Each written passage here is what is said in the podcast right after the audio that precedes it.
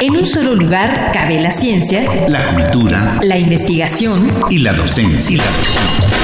En un solo espacio radiofónico te enteras de lo más relevante de nuestra universidad, nuestra universidad. Aquí, en Espacio Académico Apaunam. El pluralismo ideológico, esencia de la universidad. Esencia de la universidad.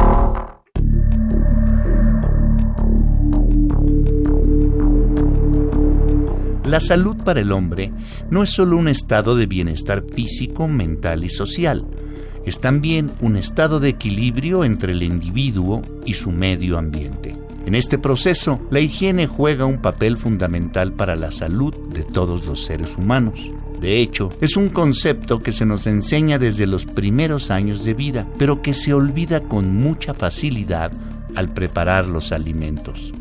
Por ello, la Organización Mundial de la Salud ha diseñado algunas reglas de oro para la preparación higiénica de los alimentos. Hoy le damos la más cordial bienvenida al maestro José Fernando Núñez Espinosa, quien fuera coordinador del programa de estrategias para la inocuidad y calidad de los alimentos de origen animal durante el periodo 2006-2018-1 en el Departamento de Medicina Preventiva y Salud Pública de la Facultad de Medicina Veterinaria Isotecnia de la UNAM, quien ha venido a hablarnos sobre la preparación higiénica de los alimentos. Maestro, bienvenido, muchas gracias por estar en Espacio Académico. Muy buenos días, gracias a ustedes por la invitación y estoy atento para lo que se desarrolle. Muchas gracias. Nuestro invitado es médico veterinario zootecnista, egresado de la UNAM. Cuenta con dos diplomados, uno en control total de la calidad y otro en estrategias para la enseñanza-aprendizaje en medicina veterinaria y zootecnia. Es maestro en ciencias veterinarias con enfoque en inocuidad y calidad de los alimentos de origen animal. Es socio fundador de la Asociación Mexicana de Epidemiología Veterinaria, Asociación Civil, y miembro del Colegio de Médicos Veterinarios Zootecnistas del Distrito Federal, entre otros. Ha dirigido 43 tesis de licenciatura, dos como coasesor y 10 de maestría como tutor principal. Es miembro en ocho comités tutorales de maestría. Cuenta aproximadamente con casi 160 publicaciones entre artículos de difusión, algunos artículos científicos y resúmenes en memorias de eventos nacionales e internacionales y ha impartido 200 conferencias en foros nacionales. Maestro, para entrar en materia, ¿En qué consiste la higiene de los alimentos? La higiene de los alimentos son todas aquellas condiciones y medidas necesarias para asegurar la inocuidad y la aptitud de los alimentos en todas las etapas de la cadena alimentaria. Es decir, aplicándolas en todos aquellos sitios o lugares en donde se producen, preparan, transforman o procesan, almacenan, distribuyen, expenden y se consumen alimentos. Y díganos, eh, ¿qué es lo que la Organización Mundial de la Salud dice al respecto de los efectos que puede producir una mala manipulación de los alimentos? Que cuando estas buenas prácticas de elaboración e higiene de los alimentos no se aplican correctamente, los alimentos pueden convertirse en vehículos de enfermedades para los seres humanos que los consumen. ¿Y cuáles son eh, las principales medidas de higiene de los alimentos previas a su preparación, maestro Núñez Espinosa? Bueno, previamente lo recomendable es que las personas que van a preparar los alimentos o elaborarlos se laven adecuadamente las manos, que también todas las superficies de la cocina donde pueden estar en contacto los alimentos durante su preparación se encuentren escrupulosamente limpias. Hay que evitar a toda costa la presencia de animales domésticos en torno a la preparación de los alimentos, así como también de roedores y de insectos, dado que son, animal, son animales que pueden transmitir algunas enfermedades porque en ellos están algunos agentes patógenos como bacterias y virus. Y también la cuestión de tapabocas y esto influye. Sí, en el caso de los sitios donde se preparan grandes cantidades de alimentos, es necesario que se cumplan con ciertas eh, con ciertos requisitos en cuanto a vestimenta, como sería eh, ropa limpia, cubreboca, cubre nariz, redecilla de pelo, para evitar tener un contacto directo con los alimentos, además de que se le solicita al personal que previamente a la preparación pues también pasen a los baños y se bañen todos los días. ¿Cuáles son los errores más comunes que se tienen al prepararlos? Mire, los errores más comunes son cuando se prepara con demasiada antelación los alimentos y se dejan a temperaturas que favorecen el crecimiento o la proliferación de microorganismos. Refrigerar de forma inadecuada con temperaturas que superen los 10 grados centígrados, no realizar una cocción estricta o apropiada que alcance temperaturas que puedan destruir algunos de esos microorganismos que cuando son frescos o naturales pueden contener algunas bacterias de las consideradas patógenas causantes de enfermedad.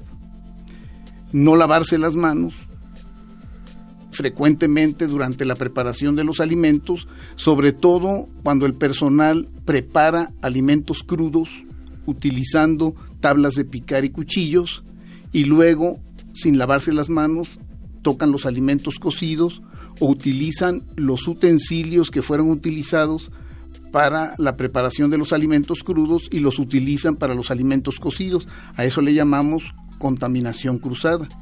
Y la presencia de insectos o roedores, cuando no se pueden controlar, también pues son vectores que contaminan los alimentos en el momento que tienen contacto con ellos. Y son recomendaciones también buenas a nivel casero, ¿verdad? En todos los niveles donde se manipulan o preparan alimentos, desde el hogar, claro que sí. ¿Y la inmediatez es, este, es una parte eh, esencial? Sí, los alimentos cuando se preparan es porque se pretende que se consuman pronto.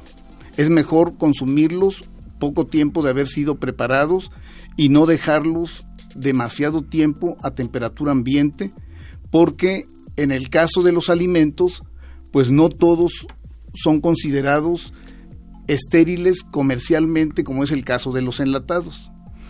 Los alimentos que no son tratados por esterilización comercial se consideran o se denominan alimentos higiénicamente aceptables. Esto significa que dentro de los grupos de microorganismos que pueden contener en cuentas reducidas son aquellos microorganismos que no causan enfermedad, pero que pueden deteriorarlos modificando sus características sensoriales a partir de las cuales las personas se percatan que están alterados y ya no los consumen. Pero en el caso de los microorganismos patógenos sobre los que normalmente los tratamientos se aplican para destruirlos, si alguno de ellos sobrevive o se agrega posteriormente a su cocción, estos pueden crecer y multiplicarse y formar las famosas dosis mínimas infectantes que son capaces de enfermar a las personas que los consumen bajo esas condiciones.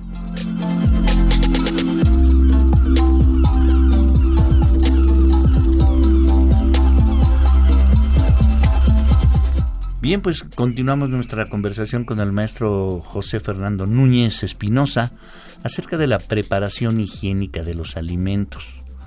Eh, maestro, ¿qué es lo mejor? ¿Elegir alimentos en su estado natural o que sean tratados? Eh, fíjese que no podemos decidir, no podemos pensar que son mejores unos que otros. Ambos tipos de alimentos debemos consumirlos. En el caso de algunos alimentos que no son tratados con fines higiénicos, se recomienda que sean frescos y muy limpios, dado que son aquellos alimentos como las frutas y las hortalizas que nos aportan vitaminas del tipo del ácido ascórbico como la vitamina C o del complejo B. Estas vitaminas son fácilmente afectadas o son muy sensibles a los tratamientos por calor, por irradiación, inclusive por la congelación. Y entonces cuando son sometidos a un tratamiento térmico riguroso, estas vitaminas se ven afectadas y por lo tanto estos alimentos, las frutas y las hortalizas, pues se ve afectado el valor nutricional. Nosotros las consumimos con ese fin, con el fin de consumir vitaminas. Y en el caso de los alimentos que han sido tratados, pues han sido tratados desde el punto de vista sanitario, porque en el caso de los alimentos crudos como la carne, el pollo, el pescado, la leche no pasteurizada, es muy frecuente que estos alimentos puedan contener bacterias de las consideradas patógenas causantes de enfermedad o de intoxicaciones alimentarias. Y precisamente por el riesgo que existe de estas bacterias presentes, es necesario aplicarles un tratamiento, ya sea de cocción o de irradiación, que van dirigidos a la destrucción de estos agentes. ¿Y, por qué la Organización Mundial de la Salud recomienda cocinar bien los alimentos? Por eso Para destruir precisamente estas bacterias patógenas que estando presentes en los alimentos, pues los alimentos se vuelven vehículos de ellas y causan enfermedad. Pero no muchas veces eh, la demasiada cocción hace que se pierda todos los eh, elementos nutritivos de los alimentos. Los tratamientos térmicos siempre están un poquito controlados y para lograr una buena cocción y una destrucción de esos microorganismos patógenos que nos pueden preocupar, la temperatura recomendable es de 75 grados, pero esta temperatura se debe de alcanzar al centro de la masa de los alimentos en todo, en todo el, lo que es el producto alimenticio. O sea, casi, casi, casi muy cocinados. Para destruir particularmente a los patógenos que como hacen parte de un grupo de microorganismos que pertenecen a los mesofílicos, los podemos destruir. Sin embargo, también hay algunos patógenos que pertenecen al grupo de los termofílicos y que no es fácil destruirlos inclusive a 70 grados centígrados. Y precisamente por eso esos alimentos patógenos podrían quedar reducidos y, y, todavía presentes en el alimento. Precisamente por eso se recomienda que los alimentos se consuman pronto y que no permanezcan mucho tiempo a la temperatura ambiente. Maestro, ¿cuál es la manera adecuada de guardar cuidadosamente los alimentos cocinados? Bueno, eh, normalmente se introducen en recipientes con cierre hermético. Estos recipientes se deben introducir en los refrigeradores. Eh, sin embargo, no podemos abarrotar estos refrigeradores con demasiados alimentos porque si rebasamos la capacidad de almacenamiento de los refrigeradores, pues estos se pueden convertir en una incubadora porque no se logra un enfriamiento rápido y entonces eh, si, la, si la temperatura supera los 10 grados dentro del refrigerador, puede haber multiplicación o proliferación microbiana. Y, en cuanto a los recipientes, eh, plástico, cristal, vidrio, ¿qué es el más conveniente? Pueden ser utilizados de ambos tipos siempre y cuando estén muy bien lavados y desinfectados. O sea, se puede utilizar el vidrio, se puede utilizar también este, la losa y algunos materiales de plástico que son recipientes diseñados específicamente para almacenar productos, para guardar algunas eh, sobras de estos alimentos, pero sí deben utilizarse muy limpios. Gracias por haber estado con nosotros, maestro José Fernando Núñez Espinosa y lo invitamos a venir la próxima semana para seguir tratando la importancia de la higiene en los alimentos, que es un tema ah, sin duda de interés para todos y de salud. Al contrario, gracias a ustedes por la invitación y espero acompañarlos el tiempo que ustedes lo requieran. Muchas gracias.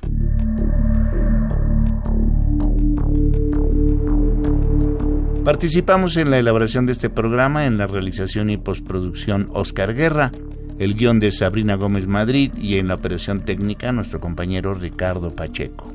Coordinación de la serie, el licenciado Francisco Guerrero Langarica.